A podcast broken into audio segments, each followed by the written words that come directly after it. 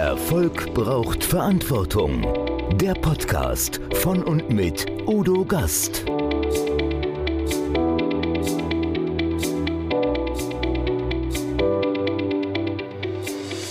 Podcast Folge 140. Stefan Ester, spielst du noch eine Rolle oder führst du schon? Stefan Ester ist Experte, wenn es um Führung mit Vorbild geht. Der Diplom-Wirtschaftsingenieur startete seinen Karriereweg im Handwerk.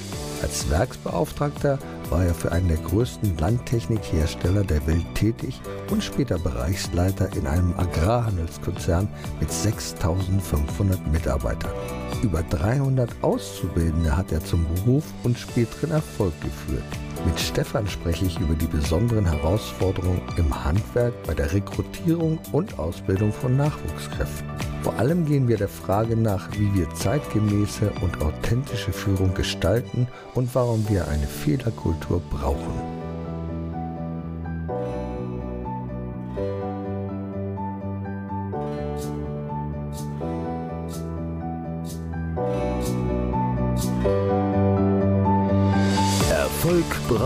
Verantwortung. Noch mehr bedarf es kompetente Begleitung auf dem Weg zum Erfolg. Weise Unternehmer holen sich Rat von denen, die den Weg schon gegangen sind und die Abkürzungen kennen. Die Kontaktadresse von Udo Gast finden Sie direkt in den Show Notes. Herzlich willkommen wieder beim Gastredner. Liebe Zuschauer, liebe Zuhörer, mein heutiger Gast das ist einer, der sein Geld nicht unbedingt vor dem Bildschirm verdient, wie viele andere, sondern das ist jemand, der durch praktische Arbeit erfolgreich geworden ist, hat Mitarbeiter geführt, über 400 und kommt aus dem handwerklichen Bereich, hat Wirtschaftsingenieur studiert. Herzlich willkommen, Stefan Ester. Ja, danke für die nette Anmoderation, lieber Udo freue mich, dabei sein zu dürfen. Ja, wenn wir an den Begriff Black Beauty denken, dann ist das für mich ein Pferd, Black Beauty. Black Beauty ist für dich was völlig anderes. Es kommt nämlich aus dem Bereich, aus dem du herkommst, aus dem Bereich Landmaschinen. Erzähl uns, was ist Black Beauty?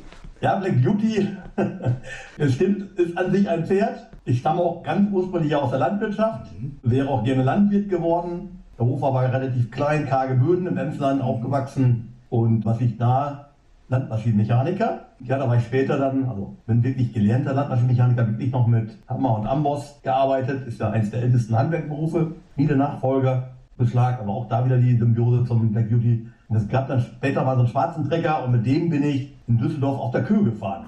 Haben sich alle umgedreht, Ferrari, Lamborghini, Porsche, egal, der schwarze Trecker mit 360 PS damals. Das war die Augenweide. Wahrscheinlich hast du die Kolonne angeführt, ne? Die kam ja gar nicht mit. 360 PS, Dampf ohne Ende, hufenloses Getriebe. Die Technik hat ja gar kein Auto gehabt. Oder hat es ja heute noch gar nicht. Sag mal, wie, wie schnell fährt denn so ein großer Trecker eigentlich? Oder wie schnell also, darf er fahren? Dieser fuhr 60, aber es gibt ja immer auch welche, die mit 80 zugelassen sind, also auch Autobahntauglichkeit haben. Ja? Da kriegst du schon Angst. Aber auf der Autobahn wirst du ja selten von einem Trecker überholt, ist ja Ach. nicht so der Fall.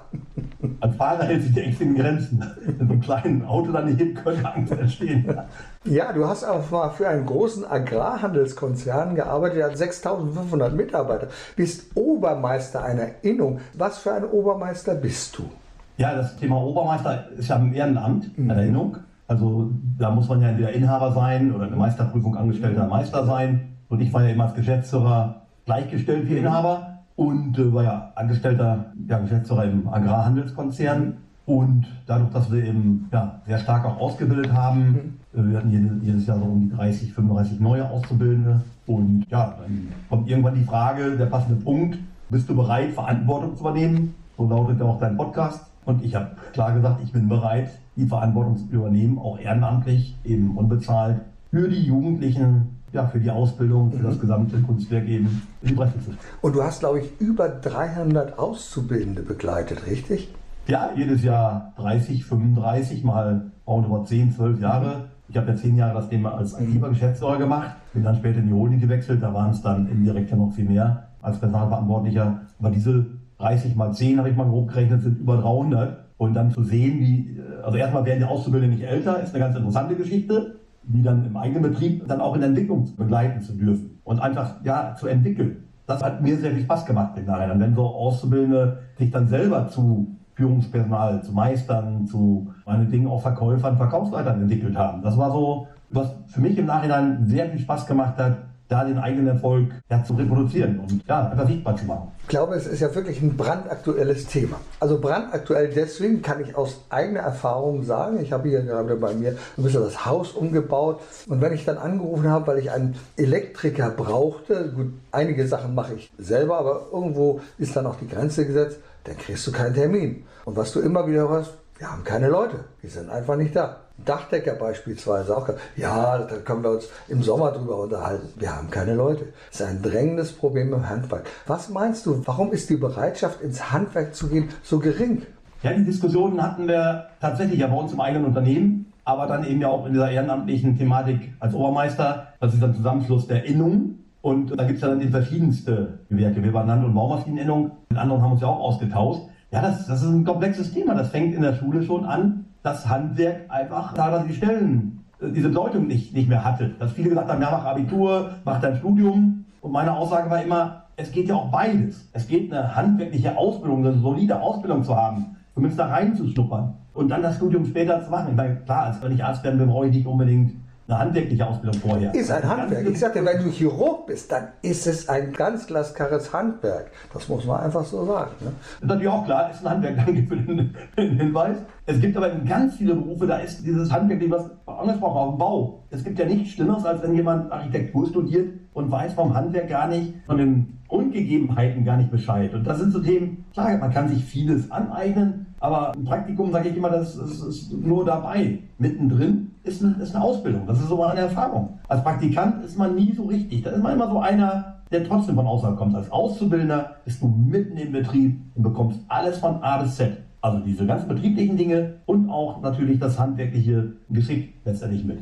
Was ich also fantastisch finde, ist, dass anders als wenn du im Büro arbeitest, abends, wenn du von der Baustelle kommst oder wenn du, dann guckst du auf dein Werk, du siehst, was du geschaffen hast. Das findest du ja in der Bürotätigkeit nicht. Da schaltest du den Bildschirm aus und sagst, hm, was war denn, ach ja, habe ich die Datei bearbeitet, diese Excel-Liste und ähnliches. Ja gut, da habe ich drei Anrufe getätigt, aber wenn du vom Bau kommst, dann siehst du etwas, was du gemacht hast. Wenn ich solch einen handwerklichen Beruf ergriffen hätte, dann wäre ich gerne Tischler geworden. Denn ich baue selber sehr gerne Möbel, es macht mir immer wieder Spaß und das bedarf viel Erfahrung und es ist einfach so, du siehst das Werk, das du geleitet hast. Wie kamst du eigentlich dazu, in den Bereich Landmaschinen zu gehen? Traditionell durch die Eltern oder war es dein eigenes Interesse?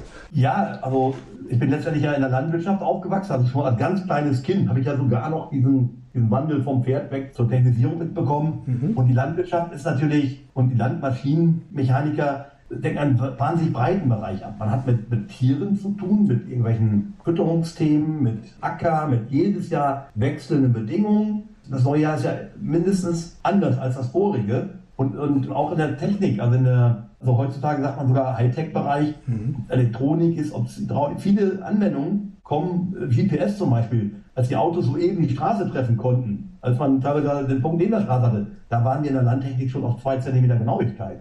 Wollen Sie mal vorstellen. Also zwei Zentimeter gerade auszufahren. Und da sind so viele Herausforderungen, die einfach, ja, mit dem Motto, packen wir es an, erledigt worden sind. Und äh, das war für mich schon als Kind faszinierend.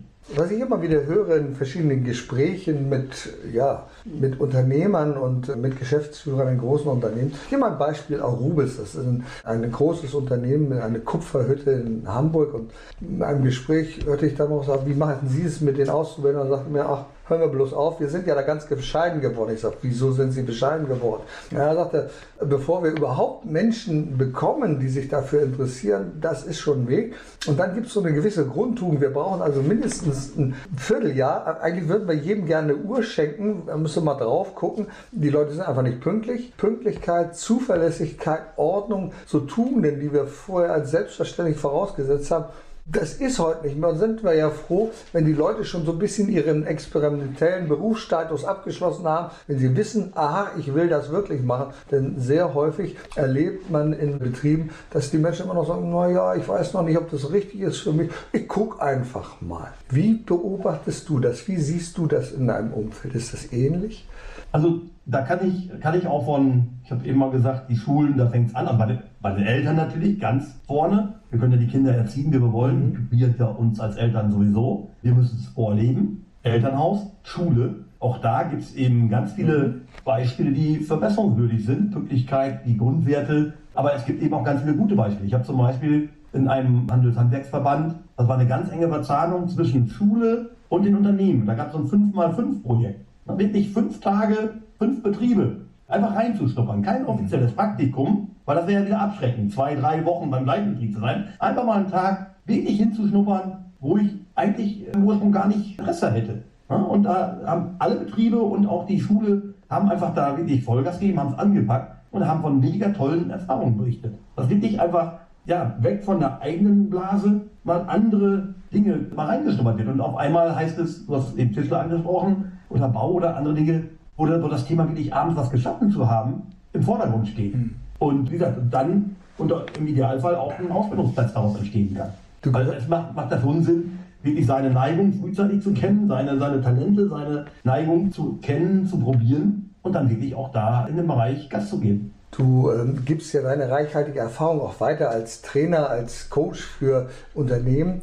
Und eine deiner Stärken ist dabei, Lust auf Leistung zu machen oder dieses Thema in die Betriebe reinzubekommen. Wie macht man denn gerade bei jüngeren Leuten, wie macht man denn Lust auf Leistung? Wie schafft man das? Erstmal fängt der Schritt ja an, Lust auf den Beruf.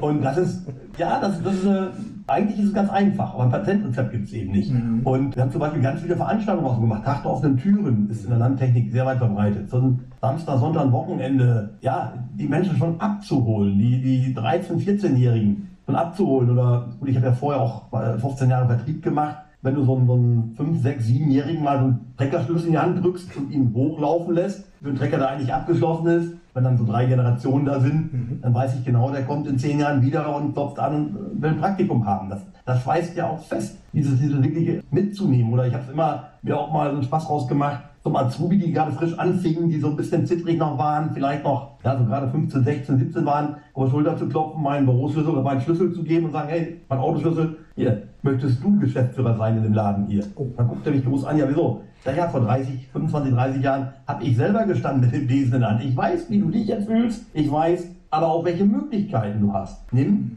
die Dinge einfach immer offen auf und mhm. versuch dich weiterzuentwickeln. Immer mit Spaß an der Arbeit. Und wenn du das vorlebst, bei den Auszubildenden, die gucken genau hin. Wie arbeiten denn die Meister? Wie arbeiten die älteren Gesellen? Wie geht man mit älteren Mitarbeitern um? Das war immer für mich, von A bis Z muss es durchgängig sein. Wie so eine Kette, die reißt am schwächsten Glied. Und eine Kette muss gleichmäßig stark sein, beziehungsweise am schwächsten die. Und das war für mich immer, war keine Pflicht, sondern einfach hat Spaß gemacht. Also ältere Mitarbeiter so einzusetzen und zu sagen, okay, das war das Gute natürlich auch im Landmaschinenbereich oder Technikbereich allgemein, wo auch mit Erfahrung vieles noch gemacht wird.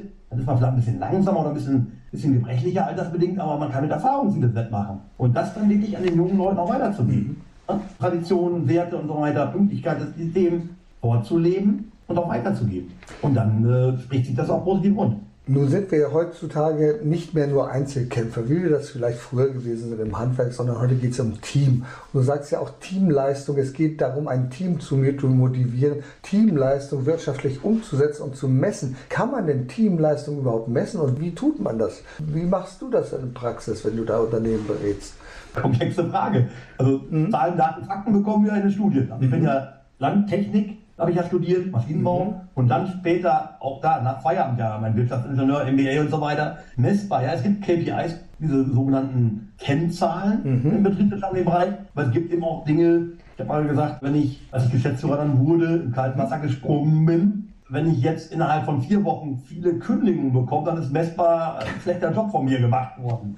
Als dann nach zwei Jahren die erste kam, wusste ich gar nicht mehr, oh, was muss ich denn jetzt, was, was wäre denn jetzt angebracht? Ja. Und habe ich ganz, meine Intuition habe ich gefragt, was habe ich falsch gemacht? Ich persönlich. Ne? Einfach meine Messlatte, meine Selbstreflexion, mein Ego rausgenommen. Was habe ich falsch gemacht? Warum geht ihr jetzt? Was habe ich falsch gemacht? Wobei beide sagten, nee, du nicht, das Unternehmen nicht, wir haben andere Gründe, Chancen. Okay, ich bin erleichtert. Und das, das habe ich dann aber mir immer zur Aufgabe gemacht, zu wissen, warum geht jemand. Mhm. Und habe dann natürlich auch eine interne Führung ausgestaltet. Warum Also ich war als Führungskraft war mir ganz wichtig zu wissen, wenn jemand geht. Und ich habe manchen wirklich gesagt, bitte kündige bei uns und mach zum Beispiel eine Weiterbildung, mach ein Studium. Dann gucken die mich auch an. Ich sage, wenn du fünf Einsen und eine Zwei auf dem Zeugnis hast, dann will ich nicht dein Studium, deine Zukunft verbauen. Du hast eine super Ausbildung gemacht, mach dein Studium und du kannst ja jederzeit wiederkommen. Dann ja, wollte er partout nicht, nee, ich habe keine Lust, hat sein Fachabi gemacht, habe keine Lust auf Weiterbildung. Dann, dann schreibst du dir wenigstens hinter, dass dein Chef, dass ich dir gesagt habe, ich empfehle dir dieses aber. Und ich habe immer ja, für den Mitarbeiter gedacht und dann ja, kommen die Dinge messbar. Also Fluktuation kannst du ja irgendwann auch messen im Laufe der Zeit. Und ein paar, die dann gegangen sind, sind wieder wieder gekommen als weggeblieben. Auch das war für mich eine ganz interessante Geschichte. Und betriebswirtschaftlich klar, wenn man sich ein bisschen um kümmert, kann man das Ganze auch betriebswirtschaftlich dann auch nachweisen. Und jeder Verkäufer, der geht, jeder Mitarbeiter, die Mitarbeiterin, die neu vom Arbeitsplatz neu besetzt werden muss, kostet einfach wieder Geld. Man, man du relativ leicht rechnen, wenn einer 5 Millionen Umsatz macht, muss die Stelle neu besetzen, bist du ruckzuck 100.000, 150.000 Euro als Unternehmenskosten weiter. Also ich halte das für sehr wichtig, dass man Menschen, gerade Mitarbeiter, nicht in ein Korsett zwängt, sondern dass man sie wahrnimmt und spürt, allein schon beim Bewerbungsgespräch, wo geht denn die Reise hin, was ist denn die Motivation, in die Firma zu kommen. Ich erinnere mich an einen Fall aus dem eigenen Erleben, da hatte ich mal einen jungen Techniker eingestellt bei mir und als ich ihn dann fragte, so was denn seine Zukunftsvorstellung wäre, hat er gesagt, ja eigentlich wäre ich gerne Pilot geworden. Und wenn du das Leuchten in den Augen siehst, dieses jungen Menschen, dann weißt du, dass das seine Berufung Berufung quasi wäre. Und irgendwann nach einem Jahr, hat einen wunderbaren technischen Job gemacht bei mir, ganz klasse, kommt er aber auch und sagt, Udo, ich würde gerne mal mit dir sprechen. Also ich habe mich nach wie vor beworben, weiterhin bei der Lufthansa. Und jetzt hätte ich die Chance, das zu machen. Ich weiß noch nicht. Und ich sage zu ihm, Nils, dieser mach das. Das ist deine Berufung. Und Menschen sollte man da nicht aufhalten. Die können in anderen Bereichen besser werden. Und wenn sie in einem Unternehmen sagen, hm, da fühle ich mich nicht so gut aufgehoben, dann macht es einfach keinen Sinn, sie dort zu lassen. Denn wir sagen ja auch immer, gerade die Menschen, Führer sind ja auch Leader, sind ja auch Teacher, das sagst du. Die haben ja eine gewisse Vorbildfunktion. Und eine deiner Keynotes ist Authentic Leadership. Spielen Sie doch eine Rolle oder führen Sie schon? Erzähl uns ein bisschen darüber, über dieses Thema. Ja, gut, da gibt es natürlich auch ein paar traurigere Hintergründe. Okay. Mhm. Warum mache ich das, was ich, was ich tue? Mhm. Ich habe natürlich auch im privaten, aber eben auch ganz viel im beruflichen Bereich erlebt, dass Menschen einfach daran gescheitert sind, dass mhm. Frauen oft nicht in Positionen kamen, wie sie eigentlich sein hätten, von der fachlichen Qualifikation hätten können und auch Menschen, ja, letztendlich Geschäftsführer oder Führungspositionen inne hatten, die vorher Top-Jobs gemacht haben als fachliche mhm. Arbeitskraft und im Bereich der Führung dann quasi gescheitert sind und dann letztendlich erst krank wurden, dann unzufrieden, dann aggressiver wurden und letztendlich dann teilweise im Burnout gelandet sind. Mhm. Und da habe ich für mich einfach mal überlegt, ja warum? Und dann hat ein direkter Kollege immer gesagt, Stefan, die fünf Jahre mit dir gemeinsam im Büro waren meine schönsten fünf Jahre des Lebens. Und da habe ich analysiert, dass wir uns einfach gegenseitig sehr gut ergänzt haben. Ich habe es aber gar nicht so strukturiert aufgearbeitet. Der Laden lief, dreistellige Millionenumsätze, alles gut. Ich hatte noch einen zweiten, also einmal war ich Mitgeschäftsführer mit einem Kollegen, einmal alleine, zwei Top-Läden und als es dann, als wir getrennt waren und er einen anderen Kollegen bekam und dann vor die Wand lief, habe ich mich da intensiver auch mit beschäftigt und habe erstmal gemerkt, wenn du eine Rolle ausspielst nur und die nicht wirklich, nicht wirklich deine Berufung ist, ja, dann kann es eben schief gehen. Im Team kann das unter Umständen oder mit Coaching kann das ein Stück in Ordnung gebracht werden, aber ohne Coaching, das ist auch leider ein Stück weit meine Erfahrung. Wir machen so viele Schulungen, äh, viele technische nach wie vor, auch Vertriebsschulungen, die sehr viel technisch begründet waren, aber diese Soft Skills, diese wirklich, wie gehe ich denn mit Menschen um, das wird leider auch in den Schulen ja noch viel zu wenig gelehrt und gelernt, wenn sich jemand einen externen Coach, Trainer, wie du es bist, wie, wie viele andere gut unterwegs sind, nimmt, dann und das strukturiert auch aufarbeitet, sind Dinge ja zu lernen. Aber im Idealfall spielt einer wirklich das authentisch, übt das authentisch aus und braucht keine Rolle spielen. Und wenn er eine Rolle spielt, muss es ihm bewusst sein, dass er das spielt. Kann theoretisch ein Stück funktionieren, aber ist ganz gefährlich, morgens, also so viel Zeit, wie wir beim Arbeitsplatz verbringen, verbringen, morgens auf dem Haus zu fahren, dann den ganzen Tag mal eine Rolle zu spielen, bin die tolle Führungskraft und bin es nachher nicht. Also wie gesagt, ich habe leider ganz viele kennengelernt, die es eben nicht geschafft haben. Ich stelle immer wieder fest, wenn ich bin ja auch noch mal für eine Branche tätig, Verpflegungs- und Vending-Automaten. Und wenn ich da Schulung mache, stelle ich immer wieder fest, dass die Schulung, wo es darum geht, Unterweisung, Hygiene oder ähnliche Dinge, die für mich an und für sich sehr langweilig sind, da sind immer die meisten Teilnehmer, weil Unternehmen sagen, oh, da müssen wir die hinschicken. Da sagt der Gesetzgeber dieses oder jenes. Die Schulung, wo wir wirklich Menschen voranbringen in Soft Skills, Kommunikation, Preisverhandlungen oder ähnliche Dinge, die werden relativ wenig besucht, weil sie sagen, naja, okay, hm, brauchen wir ja nicht. Und ich finde das so wichtig, dass gerade dort auch Menschen weitergebildet werden. Denn wo sollen sie diese Fähigkeiten erlernen, wenn sie sie nicht irgendwo anders mitbekommen können? Und das ist eine schwierige äh, Geschichte, denke ich mal. Authentic Leadership. Was ist das für dich, Authentic Leadership? Ja, Definition Leadership ist ja noch nicht mal ganz einfach gesagt, laut loben, leise kritisieren. Aha, okay. Und, und wenn es gut läuft, habe ich ihm gesagt, wenn es gut läuft, dann muss ich jemanden finden, den ich im Vordergrund stellen kann. Also nicht, also das weiß für mich selbstverständlich, mich mhm. mein Ego rauszunehmen, mich in zweite Reihe zu stellen und sagen, ey, das hat die Kollegin gemacht, das hat der Kollege. Und dann meistens ja auch im Team mhm. geschaffen. Und wenn es nicht läuft, gibt doch mal Projekte, die nicht so rund laufen, dann den Helm aufzusetzen und dann sich selber vorne hinzustellen und dann zu sagen, okay, ich hab's verbockt. Ich bin Teamchef, ich bin Geschäftsführer, ich habe mein Team nicht richtig eingesetzt, ich habe die Verantwortung. Und das ist, ist als Leadership erstmal, und das Ganze noch authentisch zu machen. Mhm. Ne, bei gewissen Dingen, ich habe es ja auch in der Schule nicht gelernt, obwohl ich zwei, drei Studien gemacht habe und das Ganze rauf und runter. A, habe ich selber gewisse Erfahrungen ja gesammelt, wie ich nach meiner Ausbildung behandelt worden bin. Ich habe auch selber sehr patriarchisch geführte Betriebe mhm. bis hin zu sehr familiär geführten Betrieben gehabt. Wo ich im Aus, meine erste Außendienststelle war sehr familiär. Und da bin ich von Ein-Personen-Betriebe bis zu diesen 5.000, 6.000 Mitarbeiterbetrieben, da wirklich das Beste rauszufiltern und sagen, okay, was hat mir gefallen, was kann ich selber machen, was darf ich absolut nicht machen, was demotiviert Mitarbeiterinnen und Mitarbeiter und daraus habe ich eben das Ganze entwickelt. Und ähm, authentisch ist eben die eigenen Themen. Ich habe zum Beispiel eine Mitarbeiterin gehabt, die hat ihren Führerschein verloren, mhm. nicht wegen Geschwindigkeit. Und dann den Mut zu haben, auch dann zu sagen, ich bin Teamleiter, ich bin Geschäftsführer, die war befristet Teilzeit Aushilfskraft.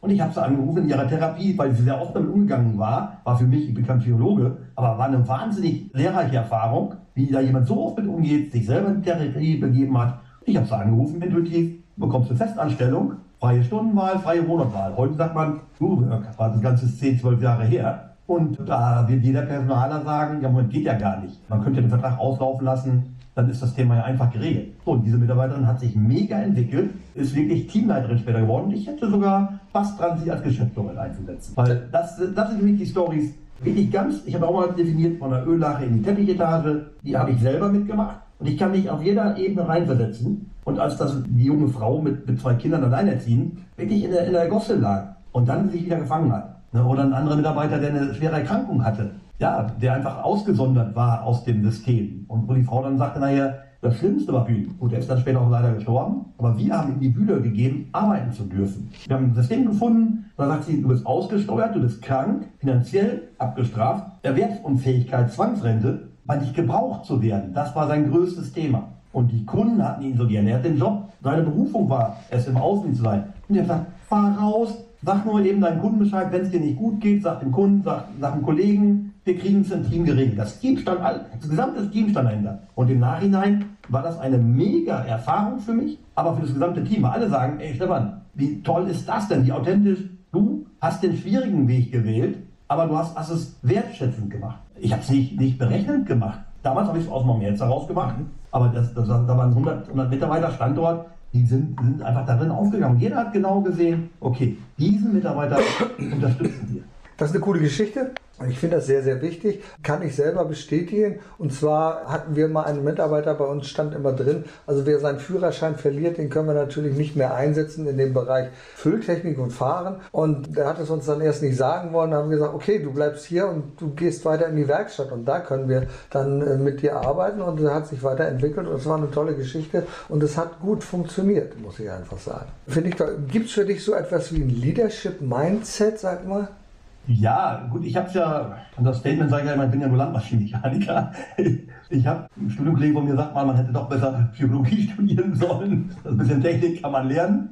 Leadership Mindset. Ja, also erstmal grundsätzlich die einfachen Dinge kennen. Ne? Also erstmal sich mit eigener Persönlichkeit auseinanderzusetzen, Selbstreflexion zu betreiben, sein Ego rausnehmen zu können und sich einfach um die Grundthemen der Kommunikation, der Motivation zu kümmern. Interesse am Menschen zu haben.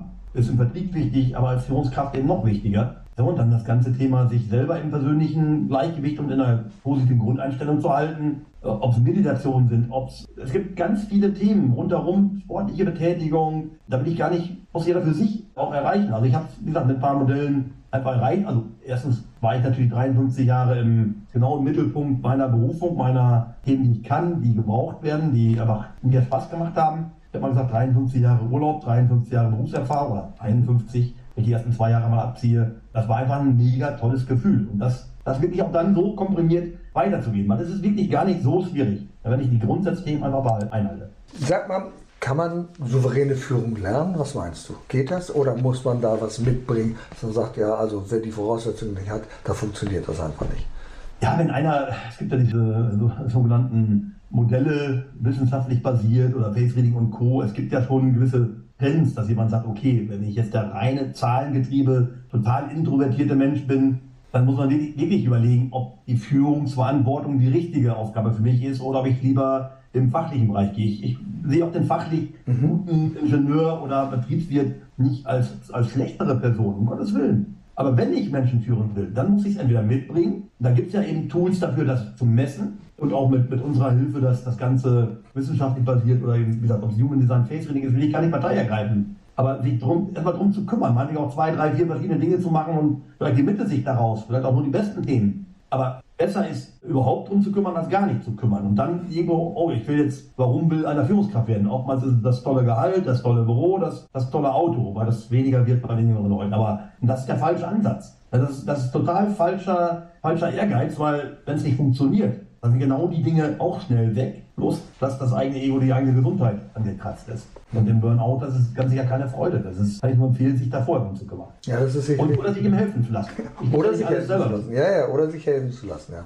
Eins deiner Themen ist ja auch, Mitarbeiter zu Botschaftern des Unternehmens zu machen. Wie kriegt man das hin? Wie kann man Mitarbeiter zu Botschaftern machen? Also, dass sie sagen, tolles Unternehmen, da arbeite ich gerne. Wie kann das funktionieren? Ja, auch da. Es gibt eben verschiedene, einer meiner ehemaligen Chefs hat mal gesagt, ja, Management by Walking, also mhm. wirklich morgens. Walking around, genau, ja. Und ja, das habe ich natürlich auch oft gemacht und auch manche Dinge gehen, gehen dann auch erst zu Anfang. Es gibt schon Anekdoten, wenn so Monteure, so ältere Monteure zu Anfang zu dir gesagt haben, oder zu mir gesagt haben, ja, bist du denn wohl einer von uns, wo ich gesagt habe, okay, ich kann den Bohrer auf 118 Grad schleifen, wollen wir mal probieren, könnt ihr es auch noch. Und das sind so Dinge, dann hast du sofort einen Vlog eingeschlagen. Dann weiß jeder, okay, der kann's. Und dann wirklich weiterzugehen, sich dann das Vertrauen zu erarbeiten und das Vertrauen geht immer nur, wenn Hürden kommen. Wenn es Berg runter geht, kann, kann jeder schnell fahren, aber Berg hoch, wenn es mal eine Hürde gibt. Und dann wirklich die Dinge abzu also positiv abzuarbeiten und, und äh, sich auch darum zu kümmern. Ich habe immer gesagt, so kaskadenförmig will ich von meinem Führungskreis bis im Idealfall zu jedem Mitarbeiter runter wissen, wie auch private Verhältnisse sind. Wo drückt der Schuh? Weil wenn der eine Stress mit zu Hause mit Frau, Kindern, Eltern hat und pünktlich nach Hause muss und ich sage dann zum Feierabend, ey, ich will doch eine Besprechung mit dir machen funktioniert eben nicht. Ich muss wissen, muss er fragen halt,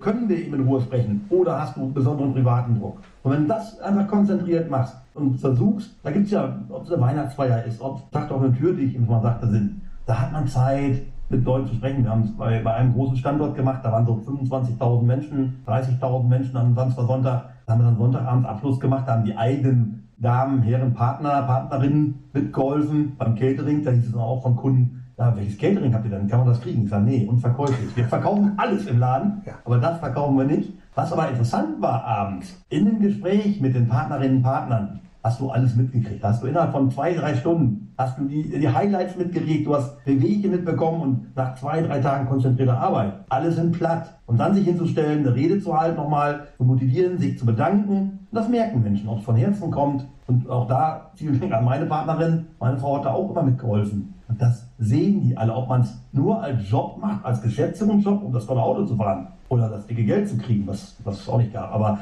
was ja oft auch nur ein Trugschluss ist. Man muss ja mal gucken, was tue ich auch dafür. Und das ist dann, was im gesamten Betrieb auch diskutiert und besprochen wird. Also diese, diese heißt es, die Vorderbühne ist das, was man offen sieht und die Hinterbühne, was so im stillen Kämmerlein, man nicht dabei ist, gesprochen wird. Und das ist immer wieder Vorleben, führen, einfach selber machen. Und wie, wie sagt so mal einer, Stefan, du warst immer einer, der nie, du warst ein harter Hund, aber du hast nie mehr gefordert, als du selber bereit warst zu geben. Sag ich, ah, das sehe ich jetzt das Kompliment an. Ja, sagt er, ist es auch. Und ich habe zum Beispiel die, die weltgrößte Leitmesse in der Landwirtschaft, Landtechnik, ist die Agritechnik in Hannover alle zwei Jahre. Da habe ich 20 Jahre, ich, ich glaube, einen einzigen Tag verloren. Da war ich einmal mit zur Beerdigung von dem Arbeitskollegen. Und sonst habe ich immer mich anfangs für den Samstagnachmittag Spätdienst, für den letzten Dienst eingetragen. Immer Samstagnachmittag bis 18 Uhr.